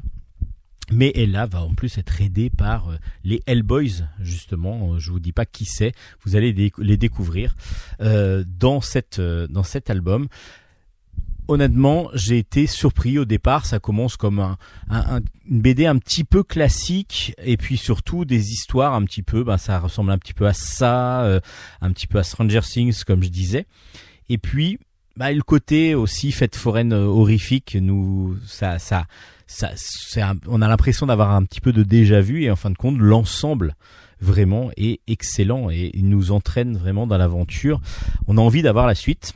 Et la suite, normalement, bah, c'est en deux tomes. Donc pour cette première histoire, peut-être qu'il y en aura d'autres si euh, Ella euh, suit ses aventures. Mais en tout cas, pour l'instant, ce premier tome, superbement bien maîtrisé graphiquement, parce que ça, il y a des ambiances qui sont assez, euh, assez difficiles, enfin pas difficiles, mais assez marquantes dans, dans les, dans le, dans les ambiances en particulier de fêtes foraines. Et puis cette aventure qui va assez vite pour l'instant parce que du coup c'est encore deux tomes donc du coup peut-être qu'il y a un manque peut-être d'approfondissement mais on verra dans le deuxième tome en tout cas le ce premier tome de, de Ella et les Hellboys est de très très bon augure et vraiment est une très très bonne début de série, un très très bon début de série, on espère que ça va continuer. Imbattable est de retour, le tome 3 s'appelle Le cauchemar des malfrats, c'est de Pascal Jousselin et c'est aux éditions Dupuis. Je vous avais déjà conté les aventures de Imbattable. Pour moi, c'est une des séries euh, qui commence vraiment à, qui est apparue il y a quelque temps chez Dupuis et qui est vraiment excellente, qui travaille beaucoup notre imaginaire, beaucoup notre ça, ça, travaille beaucoup sur l'originalité aussi de, de, de du, du thème même si le thème paraît assez simple, c'est que c'est un imbattable est un super héros. Le super héros, il a la possibilité vu que c'est un héros de bande dessinée, de passer de case en case, euh, de, pouvoir passer d'une case à l'autre s'il veut passer d'une case euh, supérieure à la case euh, inférieure. Il peut le faire, il peut voir ce qui se passe dans les cases suivantes et ainsi de suite. Et du coup, Pascal Jousselin joue avec ça. Imbattable va pouvoir lancer un objet sur un malfrat qui est en train de s'échapper sur le strip d'en dessous. Donc il joue vraiment avec les codes de la bande dessinée. Et il va lancer par exemple euh, un caillou euh, sur quelqu'un euh, pour l'immobiliser alors qu'il est dans la case inférieure euh, inférieure donc il va lui faire tomber quelque chose il va pouvoir récupérer quelque chose qui est en train de tomber dans la case tout en bas et ainsi de suite donc c'est vraiment super bien super intelligent super bien fait. Et du coup, on se disait à chaque fois, mais comment va-t-il évoluer? Comment va-t-il évoluer? Parce que imbattable, à un moment donné, ça va tourner un peu en rond. Bon, à part qu'il y a un nouveau jeune super-héros qu'on avait rencontré dans le deuxième tome, qui lui peut jouer avec les perspectives, donc du coup qui arrive à récupérer des objets en second plan, voire en troisième plan d'une case. Donc là, c'est génial aussi parce qu'il peut faire plein de choses et on le voit encore dans cette euh, dans cette dans cet album. Et dans ce troisième tome, il y a encore deux nouveaux personnages euh, qui arrivent. Un savant fou qui invente une nouvelle machine et qui est absolument génial parce que du coup, c'est une sorte d'onde qui va influencer euh, tout ce qui se passe dans les cases et dans, donc euh, qui va faire vibrer toutes les cases, mais toutes les cases qui, l'entourent. Donc du coup, ça va perturber la case qui est au-dessus, en dessous, à droite, à gauche, et tout ça, c'est vraiment très original. Et puis, je veux marquer un petit peu une petite chose, c'est euh, l'histoire que l'on va voir sur. Euh, c'est, une, une, planche que j'ai trouvé très, très, enfin des planches que j'ai trouvé très très émouvantes euh, du, du policier, euh, du gendarme qui va mener une petite enquête et qui va d'abord se recueillir sur la tombe de sa femme et qui ensuite va mener une petite enquête euh, tout simple. Mais il y a une idée géniale qu'il a que, que Pascal Jousselin a utilisée et que Dupuis a réussi à mettre en place et ça c'est très fort techniquement. Je vous en dis pas trop mais ces planches-là m'ont ému, mais euh, vraiment. Euh, pas aux larmes, mais j'étais vraiment très très ému parce que je pensais que dans cet univers, alors déjà le dessin est très presque ligne claire, on est vraiment sur un dessin très très très simple, donc du coup euh, qui qui fonctionne très bien pour cet univers-là, mais je qui fait moins passer l'émotion que le, la surprise. On est toujours surpris par les idées euh, que Pascal Jousselin amène. On est plus surpris par les idées que par le style graphique. Et là, je trouve qu'il y a en plus euh, le côté graphique du, de, de, de ces planches-là qui sont magnifiques. Je vous laisse découvrir ces quatre ou cinq planches, je me rappelle plus exactement, mais vous allez voir que c'est surprenant. Euh, regardez bien, regardez bien. Vous avez peut-être des choses que vous n'avez pas vues. Ça s'appelle Imbattable. Le tome 3 euh, s'appelle Le cauchemar des malfrats. C'est vraiment toujours aussi bien. C'est une grosse recommandation de Bulle en stock. Le, vraiment, le tome 3 de Imbattable est une obligation encore de lecture et vous êtes toujours surpris. Moi, j'avais toujours l'impression, lorsque je lis Imbattable, de tourner un peu en rond et en fin de compte, pour l'instant, on ne tourne pas du tout en rond. On est, on est vraiment surpris à chaque fois un grand, grand, un grand, grand plaisir de lecture.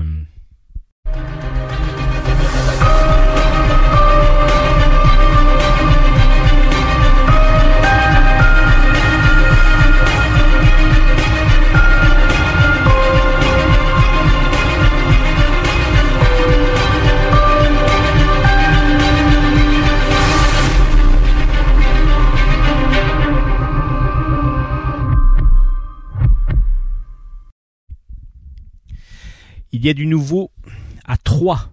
Et oui, il y a Troll de 3, le tome 25 qui est sorti. Ça s'appelle On ne badine pas avec les mouches. C'est de Christophe Arleston au scénario, Jean-Louis Mourier au dessin et c'est toujours aux éditions Soleil. Alors, pour commencer ce nouvel album de Troll, il faut comprendre quelques trucs.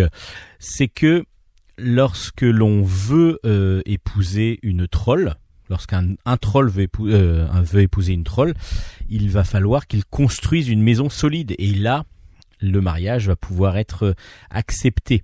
Donc c'est ce qu'essaye de faire le troll Profi qui veut, euh, qui est tombé amoureux de Wa, l'humaine qui a été euh, élevée par les trolls et qui donc pour elle est devenue un troll.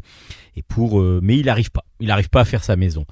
Et les parents de de Wa, les parents adoptifs évidemment, il y a eux sont mariés depuis un petit moment. À part que sa mère, Puite P euh, va prouver à son troll de mari que son mariage ne tient qu'à un fil. En effet, elle tire un moment à plus à une corde plutôt, et elle tire sur une corde et là le la maison s'écroule parce que du coup le père euh, de Wa n'est pas obligatoirement meilleur que son que Profit. Et là la maison s'écroule, ce qui fait que le mariage s'écroule aussi. Et oui, du coup les parents de Wa ne sont plus mariés, ne sont plus ensemble. Et pendant ce temps-là, à Ekmul, donc il y a une machination qui est en train de monter. En effet, on veut absolument que le, mage, le vénérable Rista Fukatu, euh, soit évincé un petit peu de, de, son de son trône, de, de c'est lui qui dirige tous les tous les tous les sages d'Egmul, c'est eux qui dirigent la magie du coup, et c'est lui qui est vraiment le dirigeant ultime et il y a quelques-uns de ses disciples qui veulent prendre sa place. Alors pour ça, ils vont créer un filtre d'amour et ce filtre d'amour, ils vont lui donner évidemment, mais aussi le donner à Puitepé, la, la mère de Wa. Ce qui fait que le plus grand mage d'Egmul et une troll vont tomber amoureux l'un de l'autre. Et donc, qu'est-ce qui va se passer? Ben, puis Tepé va partir à Ekmul pour se marier avec le vénérable. Euh, c'est pas ce qui va se passer, enfin si, c'est ce qui doit se passer. C'est comme ça que ça doit se passer, mais évidemment, le mari de Putepé et Wa vont partir en ville à Ekmul pour pouvoir essayer de récupérer Putepé et qu'elle ne se marie pas. Alors voilà, on part d'une tradition complètement loufoque, évidemment, comme d'habitude, dans cet univers de Troie, toujours aussi bien fait. Et puis on part sur une histoire drôle, euh, avec beaucoup beaucoup de petites références, beaucoup de jeux de mots toujours. Euh, c'est toujours aussi hilarant, toujours aussi lisible, ce qui est fort toujours aussi intéressant aussi parce qu'on apprend toujours plein de choses sur l'univers des trolls qui en fin de compte s'agrandit petit à petit cette histoire de, de maison on n'en avait pas obligatoirement conscience et euh, Arleston s'amuse toujours autant, je pense, avec ses personnages. Euh, il a vraiment envie de les faire continuer à vivre. Et puis nous aussi, on a envie de continuer à les lire, surtout que le dessin de Jean-Louis Mourier est absolument toujours aussi hilarant, euh, bien fait, toujours aussi voilà, toujours aussi bon. Avec plein de petits détails, avec euh, des très beaux décors. Euh, à chaque fois, c'est maîtrisé, c'est vraiment superbement bien fait. Regardez juste la couverture qui est sublime. vraiment du très très bon travail comme d'habitude. Moi, j'adore cette série depuis le début depuis que les trolls sont arrivés dans, dans l'Enfeust, évidemment, on, a, est attiré par, par les trolls. Et puis cette série euh, parallèle euh, qui, qui narre un petit peu l'histoire des trolls, c'est toujours aussi drôle. Il y a toujours autant de surprises, toujours autant d'idées. Ça foisonne. Et puis les personnages secondaires que l'on trouve, les ceux qui veulent euh, prouver un petit peu leur supériorité à Ekmul, sont d'une suffisance et d'une arrogance terrible, et ils sont euh, vraiment très très bien caricaturés. C'est super drôle. Le dessin est génial, le scénario est très bien. Un excellent troll de 3, donc le tome 25, et ben ça nous plaît toujours autant. Donc euh, du coup, continuez, continuez, continuez, messieurs, on va toujours vous lire avec grand grand plaisir. Il y a de grands personnages de bande dessinée qui ont des nouvelles vies, euh, des suites de vie, euh, parce qu'ils sont vus par différents auteurs. Spirou et Fantasio, par exemple, en, sont les une des des héros qui sont repris par d'autres auteurs. Et là, il y en a un autre qui s'appelle Lucky Luke. Je pense que vous connaissez Lucky Luke, euh, vu pour la deuxième fois par Mathieu Bonhomme.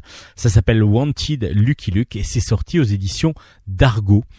Euh, du coup, cette fois-ci, donc, nous allons retrouver notre héros du Far West qui euh, et en- s'est arrêté avec Jolly Jumper euh, pour euh, se désaltérer. Et là, à un moment donné, il se fait tirer dessus par un, chasseur de primes qui lui demande de retirer son, son pistolet. Et puis, ben, Lucky Luke arrive à s'en sortir quand même au dernier moment. Et là, il se rend compte que le chasseur de primes cherche à le tuer parce que la mise à prix pour Lucky Luke, c'est de 50 000 dollars. Et oui, et ben du coup, vous avez bien compris que si Lucky Luke est recherché, euh, bah, tous les chasseurs de primes vont voudront essayer d'avoir sa tête pour pouvoir récupérer la récompense. Alors pourquoi Lucky Luke est-il pourchassé Pourquoi on, a mis sa tête à prix? Bah, tout ça, c'est une des histoires qu'il va y avoir dans l'album parce que ce n'est pas tout. Lucky Luke ne s'entend à un moment donné entend lorsqu'il est en train de continuer à voyager, en tant que une un caravane se fait attaquer. Alors une caravane, c'est une pas tout à fait qu'une c'est oui, c'est une caravane, il y a deux chariots et il va chasser donc euh, les Apaches qui attaquent les chariots. Il va rencontrer donc trois sœurs, trois jeunes demoiselles qui euh, qui sont qui qui étaient donc attaquées par les Apaches. Lucky Luke leur vient donc en aide et se propose, elles veulent aller jusqu'à la ville un petit peu plus loin, se propose de les escorter afin qu'elles n'aient plus de problème. Donc du coup, on se retrouve avec un Lucky Luke qui est chassé par les différents hors, euh, les hors-la-loi et puis les chasseurs de primes pour pouvoir récupérer une récompense. On a les Apaches, les vont traverser le territoire indien, donc du coup il y a automatiquement les, les, Indiens qui veulent attaquer à un moment donné ce convoi. Et puis ces trois femmes, ces trois jeunes femmes qui bah, ne sont pas euh, vraiment insensibles au charme du cow-boy solitaire. Donc du coup, ben voilà, il y a pas mal de choses qui vont se dérouler. Et on, nous, on est pris directement dès la première page dans cette ambiance ben, du très bon western, évidemment, euh, dans cette ambiance de Lucky Luke, euh, un petit peu différent euh, graphiquement, évidemment, mais on l'avait déjà beaucoup, beaucoup apprécié dans le premier tome qu'avait fait Mathieu Bonhomme.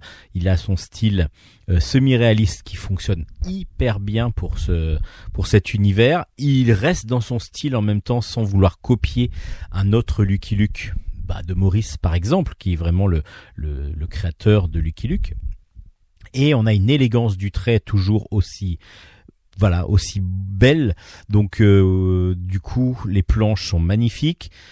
Le jeu des couleurs est vraiment euh, une d'une tuerie, une tuerie parce que du coup euh, il joue beaucoup avec des ambiances de, de couleurs dans certaines planches où on va avoir ben juste deux couleurs ou trois couleurs, mais l'ensemble du coup reste en très très grande harmonie. C'est vraiment une très grande réussite que ce Wanted Lucky Luke. C'est vraiment un excellent album. L'histoire est intéressante parce qu'il y a plusieurs vecteurs, plusieurs fils que Mathieu Bonhomme déroule au fur et à mesure de l'histoire. Euh, tout est intéressant dans l'album. Vraiment tout jusqu'à la fin, tout est vraiment excellent. Euh, c'est une grosse grosse recommandation de Bulle en stock. Vraiment, ce Wanted Lucky Luke est une pure merveille. Graphiquement, scénaristiquement très bien construite, et puis ça ne dénature absolument pas le personnage de Lucky Luke, qui je trouve est respecté vraiment tout en étant mis à la patte de l'auteur. Merci et bravo Monsieur Bonhomme pour cet excellent Wanted Lucky Luke aux éditions d'Argo. On poursuit avec Donjon Antipode 9999, c'est le le numéro de l'album. L'inquisiteur mégalomane, c'est de Johann Sfar, Lewis Trondheim au scénario et Grigory Panassion au dessin. C'est aux éditions Delcourt. Alors, dans le premier tome, qui était le 10 000 euh, de Donjon Antipode. Euh, du coup, bon, évidemment, c'est le tome 1, tome 2. On avait suivi deux chiens, un qui est un chien d'orque et l'autre un chien de d'elfe. Parce que les deux chiens donc étaient sur un champ de bataille, c'était tous les deux des, des, des chiens qui servaient euh, à enfin qui avait comme comme comme homme de compagnie, on va dire un orc et un elfe, et se sont retrouvés après une grosse bataille qui a décimé tout le monde, bah à devenir l'un, à être l'un contre l'autre au départ, puis devenir amis en fin de compte. Et grâce à une poudre magique, ils ont pu commencer à parler avec les humains. Là, ils sont en train de rechercher le maître euh, elfe de d'un des deux chiens, donc de celui qui est donc euh, donc euh, celui qui, qui avait comme elfe comme maître un, un elfe, parce qu'il se dit que voilà il va pouvoir adopter aussi l'autre son camarade. En même temps, qu'est-ce qui va se passer? Plein de choses, plein de choses, parce que on est sur sur un univers d'heroic fantasy qu'ont créé complètement Johannes Farr et Lewis Trondheim et qui peut où tout peut arriver. Et là, c'est ce qui va se passer. Là, c'est tout ce qui va se passer. Il va y avoir une lutte d'influence cette fois-ci dans la dans la dans l'album entre euh, deux, deux deux groupes. D'abord, ceux qui dirigent, les dominants, ce sont les elfes, et puis euh, une secte qui vient d'arriver petit à petit, qui prône l'égalité entre les races et qui veut prouver que l'on peut rendre toutes les races équivalentes, euh, et en particulier les races qui n'arrivent pas à, à, communiquer avec les autres parce qu'elles ont un langage différent, grâce à cette fameuse poudre magique, et donc rendre les animaux et les, et les, les humains, qui sont pas humains, du coup, qui sont elfes, euh, égaux. Évidemment, c'est pas du goût de tout le monde, donc les elfes vont essayer d'éradiquer cette euh, cette secte. Et voilà, ça part sur un délire complet parce que justement un des inquisiteurs de, des elfes va lui être confronté à, à, cette poudre. Euh, son fils euh, complètement fou va essayer de tuer les, les, les fameux animaux, les fameux chiens que l'on nous que l'on que l'on suit.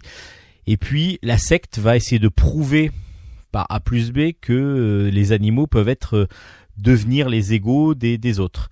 Donc, euh, mais quel animal vont-ils choisir? Vous allez voir, voilà, tout est dans dans un scénario qui va nous surprendre au fur et à mesure de la de l'avancée. Euh, on est sur quelque chose où tout peut arriver en fin de compte. C'est pour ça que c'est toujours intéressant Donjon. Euh, là, on est quand même vraiment bien avant la naissance du donjon. Alors quand je disais 9999, c'est moins 9999 et moins 10 000 pour le premier tome. Euh, c'est-à-dire que c'est 10 000. Alors c'est pas en années. Il y a toute une explication de, comment ça, évolue dans le donjon. Mais en tout cas, c'est c'est bien bien avant la naissance du donjon, mais on va comprendre un petit peu les bases de comment le donjon a pu naître. C'est euh, bien avant la création du donjon, mais qui va donner les bases pour la création du donjon. Grégory Panassion nous invente aussi ben, graphiquement plein de choses parce que du coup ses scénaristes lui demandent plein de choses comme ces gendarmes, euh, sortes d'inquisiteurs gendarmes qui ayant mangé un scorpion deviennent des scorpions ailés euh, avec des têtes humaines. Enfin voilà, il y a plein plein de personnages et on arrive euh, à, un dessin très vivant, euh, très agréable à suivre, très très un peu fouillis par moment, on a l'impression, et en fin de compte non, d'une bonne lisibilité quand même sur la planche, sur l'ensemble des planches. Donc du coup, bah, très agréable à lire euh, et scénaristiquement toujours aussi délirant. Donc du coup, si vous aimez Donjon, vous allez adorer ce Donjon Antipode, tome moins 9999. L'inquisiteur mélomane aux éditions Delcourt.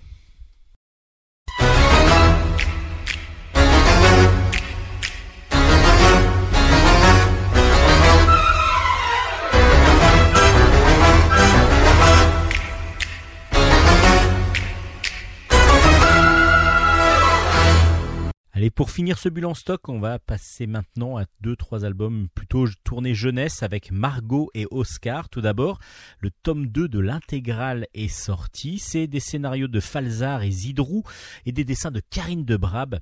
C'est aux éditions Kenes. Dans cette intégrale numéro 2, euh, on peut retrouver le sac à puce numéro 1, le sac à puce numéro 2 et le sac à puce numéro 3, c'est-à-dire Super Maman euh, pour le sac à puce numéro 1. Le deuxième s'appelle Chaud les marrons et le troisième euh, s'appelle Gare à ta truffe. Alors, pourquoi euh, ça s'appelle pas Sac à puce Parce que Margot et Oscar, c'est une série qui a commencé d'abord chez Casterman sous le nom de Margot et Oscar Pluche, donc qui euh, qui est donc sorti dans la première intégrale chez Kenes. Donc là, il se regroupe les trois premiers albums qui étaient parus chez Casterman.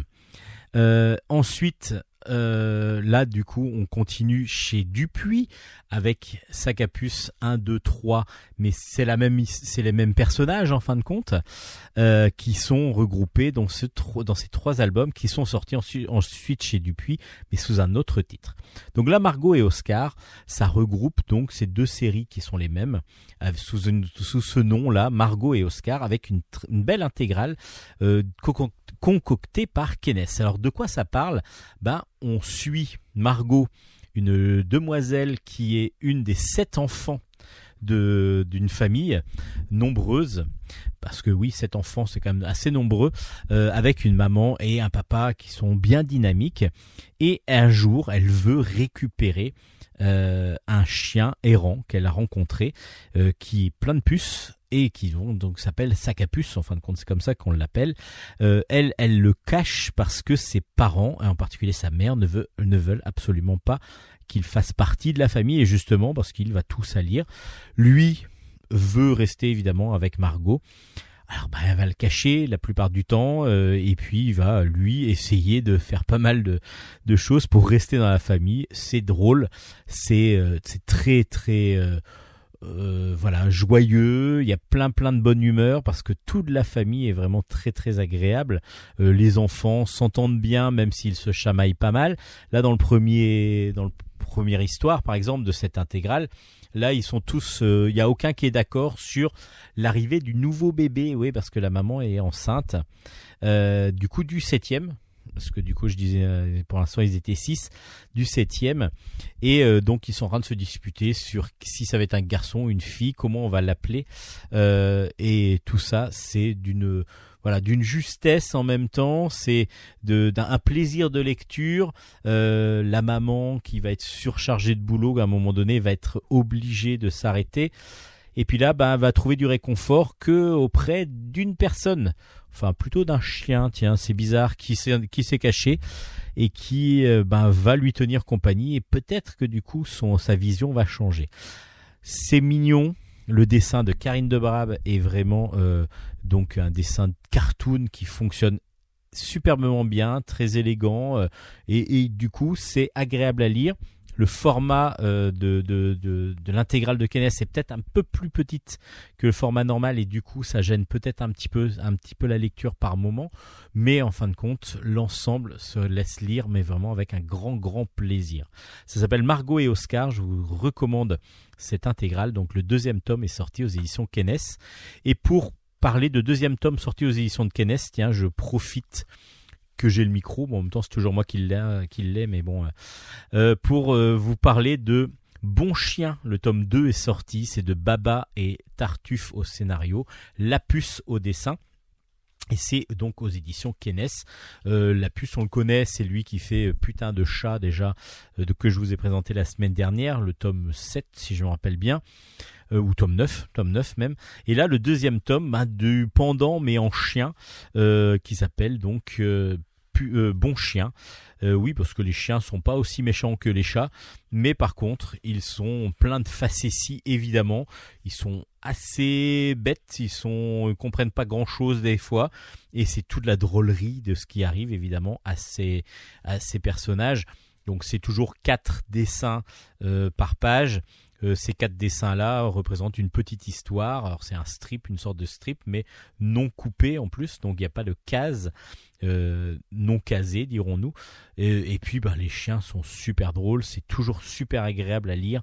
Euh, c'est d'une drôlerie qui est renouvelée, ce qui n'est pas évident dans des séries comme ça où on a l'impression que l'on va tourner en rond assez facilement. Bah là non, ça fonctionne. Ça fonctionne vraiment. Ça s'appelle donc Bon Chien de Baba Tartuffe Lapuce et la pardon, et c'est aux éditions Kenes. Je vous recommande, si vous aimez Putain de chat, euh, vous allez adorer aussi euh, le, Bon Chien, parce que du coup, c'est excellent. C'est excellent. Et puis pour terminer, encore deux albums. Deux albums qui ont une, un point commun. C'est les, tous les deux sont deux albums qui n'ont pas de texte. Donc euh, des albums pour les primo euh, lecteurs après bah voilà compréhension du d'une d'une bande dessinée juste par la par le dessin c'est pas si évident que ça à faire le premier de ces albums s'appelle Pull Boy et le pull vert jaune c'est de Mathieu au scénario, Emel et Bast au dessin, et c'est aux éditions Frimousse. Alors, Pull Boy, de quoi ça parle? Ben, ça parle d'un jeune homme qui va mettre, euh, qui va sortir. Il va aller jouer dehors et il a même sa poule qui l'accompagne. Et puis là, il sort son cerf-volant. Son cerf-volant, il va euh, jouer avec pas très longtemps parce qu'il y a un gros gros coup de vent qui arrive et il va se coincer dans, en haut d'un arbre. Euh, il essaye coûte que coûte d'aller rattraper son cerf-volant. Il tire sur la corde et la corde casse. Ah, qu'est-ce qu'il va faire? Alors il a peut-être une idée.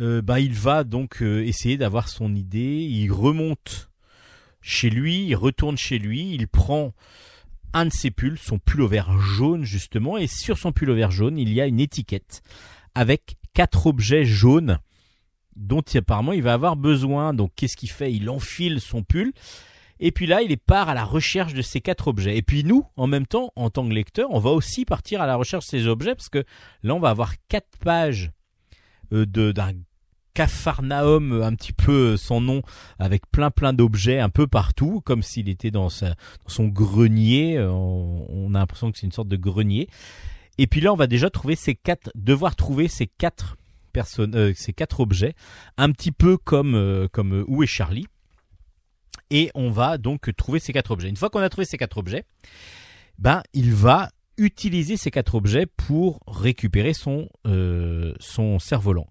Évidemment, ça va pas être tout à fait euh, ce qu'on pense nous. C'est très délirant, c'est complètement fou et c'est tout mignon du coup. Ça fonctionne parce que du coup on se demande mais pourquoi il a besoin de ces objets? Euh, et puis une fois qu'on a compris, euh, enfin une fois qu'on voit la fin, on se dit mais c'est complètement fou quoi. L'auteur il est allé très loin. Et ben voilà, c'est donc ce qu'on veut, c'est être surpris par des dessins tout mignons parce que les dessins sont vraiment charmants. Euh, ben c'est un dessin tout rond avec un personnage justement qui a une tête toute ronde mais très très dynamique, très cartoon. Donc du coup ça fonctionne excellemment bien. Et puis une idée complètement folle, complètement originale pour la fin euh, de, cet album qui est pour moi bah, excellente. Je ne connaissais pas cette série parce qu'il y a eu un autre tome, c'était le garçon avec euh, Pull Boy et son pull violet. Euh, je ne l'ai pas lu du coup et celui-là je suis vraiment agréablement surpris. J'ai vraiment trouvé ça drôle, efficace, intelligent. Et puis comme il y a un côté ludique en plus bah, par le petit jeu, euh, quand j'ai lu l'album, bah, j'ai mis toute la famille à contribution pour retrouver les quatre objets. Euh, voilà, il y en avait un que j'avais pas trouvé en plus, donc euh, comme quoi ils sont bien assez bien cachés. Donc ça permet de jouer, ça permet d'être attentif, ça permet d'être d'être surpris. Donc voilà, tout ce qu'on demande à une bande dessinée, c'est-à-dire que ça nous met dans plein d'émotions différentes. Et pour finir, une série là que l'on connaît parce que je vous ai présenté des tomes précédents. Euh, ça s'appelle Les Mômes. Euh, c'est aux éditions de La Gouttière. Ce quatrième tome de cette série s'appelle À l'unisson. C'est de Delphine Cuville au scénario et de David au dessin. Donc, comme je vous ai dit, aux éditions de La Gouttière. Euh, on suit une jeune demoiselle qui s'appelle Luce. Là, on la suit au moment où elle va se coucher et son papa décide de mettre de la musique. Ce soir, il met un micro-sillon, un 33 tours sur sa platine et c'est la 40e symphonie de Mozart. Luce, apparemment, elle apprécie beaucoup, elle est en train de se brosser les dents, elle, elle imagine des petites choses et puis après, il y a sa maman qui vient lui raconter une histoire. Elle commence à s'endormir et là, la nuit, il va y avoir un orage. Et puis, lorsqu'elle va se réveiller à cause de cet orage, il va y avoir des choses pas logiques qui vont se passer, c'est-à-dire qu'elle va avoir peur. Il y a plein de choses autour d'elle qui deviennent assez effrayants. Il y a des formes, des, des, choses un petit peu de forme de chauve-souris qui vont sur le plafond, les doudous qui deviennent apparemment assez redoutables. Et puis là, il y a même son ombre qui va chercher à la poursuivre. Donc Luce, qu'est-ce qu'elle va faire? Plein de courage, elle va prendre sa baguette de fée et elle va essayer de dompter les peurs qui lui arrivent et donc euh, d'essayer de les maîtriser afin de pouvoir ressortir de là apaisée. Alors c'est toujours aussi original, toujours aussi bien fait de la part de euh, Delphine Cuville et de David, parce que les deux euh, fonctionnent très bien et ça, cet album, encore une fois, les premiers s'appelaient Passe-Passe, euh, Dessus Dessous ou Pas de deux, ces quatre trois albums étaient déjà excellents et ce quatrième il est toujours aussi bien. Et il y a une originalité encore plus grande, c'est que euh, l'album a été fait en partenariat avec un orchestre philharmonique, l'orchestre philharmonique de, je suis en train de rechercher le nom, l'orchestre de Picardie, euh, et euh, comme ils étaient passionnés, le chef d'orchestre était passionné de, de, de, de bande dessinée, en particulier de cette BD-là créée par euh, David et Delphine Cuville. Euh, ils ont décidé de leur mettre une sorte de, de thème, c'est-à-dire justement que leur BD puisse être lu, euh, évidemment sans musique, mais aussi au moment en, écoutant la symphonie de Mozart, la 40e symphonie de Mozart. Donc vous avez la possibilité de faire deux choses, soit d'écouter, euh, soit de lire l'album sans musique, soit de le lire, de lire l'album et de passer à chaque fois. Il y a toujours une indication à un moment donné où chaque thème, en fin de compte, fait partie de la 40e symphonie de Mozart. Ce qui permet donc d'écouter et de lire l'album en même temps, de lire les deux, et euh, comme ça, bah, ça peut initier les enfants à la musique classique et leur donner plein d'émotions. Et les émotions que va suivre Luce dans l'album, évidemment, ce sont les émotions que l'on peut ressentir en écoutant la musique de la symphonie. C'est très, très original, très intelligent toujours aussi bien. Le dessin de, David est toujours aussi beau. Euh, en plus, il utilise beaucoup de couleurs différentes pour les différentes émotions et les, euh, différentes atmosphères. Et ça fonctionne excellemment bien comme d'habitude. Euh, voilà, c'est intelligemment fait c'est vraiment pour tout le monde. Parce que du coup quand on disait que c'était sans texte donc c'est pour les primo lecteurs oui et en même temps je pense que tout le monde appréciera déjà la beauté de la mise en scène l'intelligence du, scénario et puis le fait l'originalité qu'il y ait en plus le fait qu'on puisse écouter la 40e symphonie de, Mozart en même temps ça apporte énormément de, de plus dans cet album. Ça s'appelle À l'unisson. Une très très bonne BD de Delphine Cuville et David aux éditions de La Gouttière. Et ce sera la dernière chronique pour aujourd'hui. Et voilà, Bulle en stock est fini pour aujourd'hui. J'espère que cet épisode vous aura plu. Euh, ben, vous pouvez retrouver l'ensemble des chronique, en tout cas l'ensemble des émissions déjà en podcast, mais vous pouvez surtout retrouver euh, toutes les références des albums présentés sur notre page Facebook, donc Bulle en stock, Bulle avec un S. Vous pouvez retrouver l'ensemble des émissions sur notre page Facebook. Vous pouvez aussi retrouver sur ma page Facebook Steven Bescon.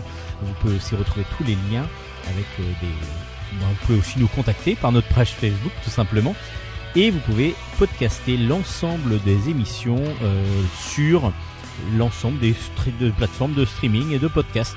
Et oui, on est référencé à peu près sur toutes les plateformes. Euh, bien sûr, Radio Grand Paris, c'est c'est le site internet de la radio qui nous accueille toutes les semaines. Merci à Nicolas de nous accueillir. Et puis, ben, merci à Hélène pour elle, pour la semaine, euh, pour cette chronique de la semaine. La semaine prochaine, normalement, nous devrions, nous devrions faire une émission ensemble. Donc là, vous, on, sera dans le même studio. Euh, en tout cas, d'ici là, lisez bien, portez-vous bien. Et on se dit à la semaine prochaine. Allez, ciao, ciao. Merci d'avoir écouté Bilan Stock.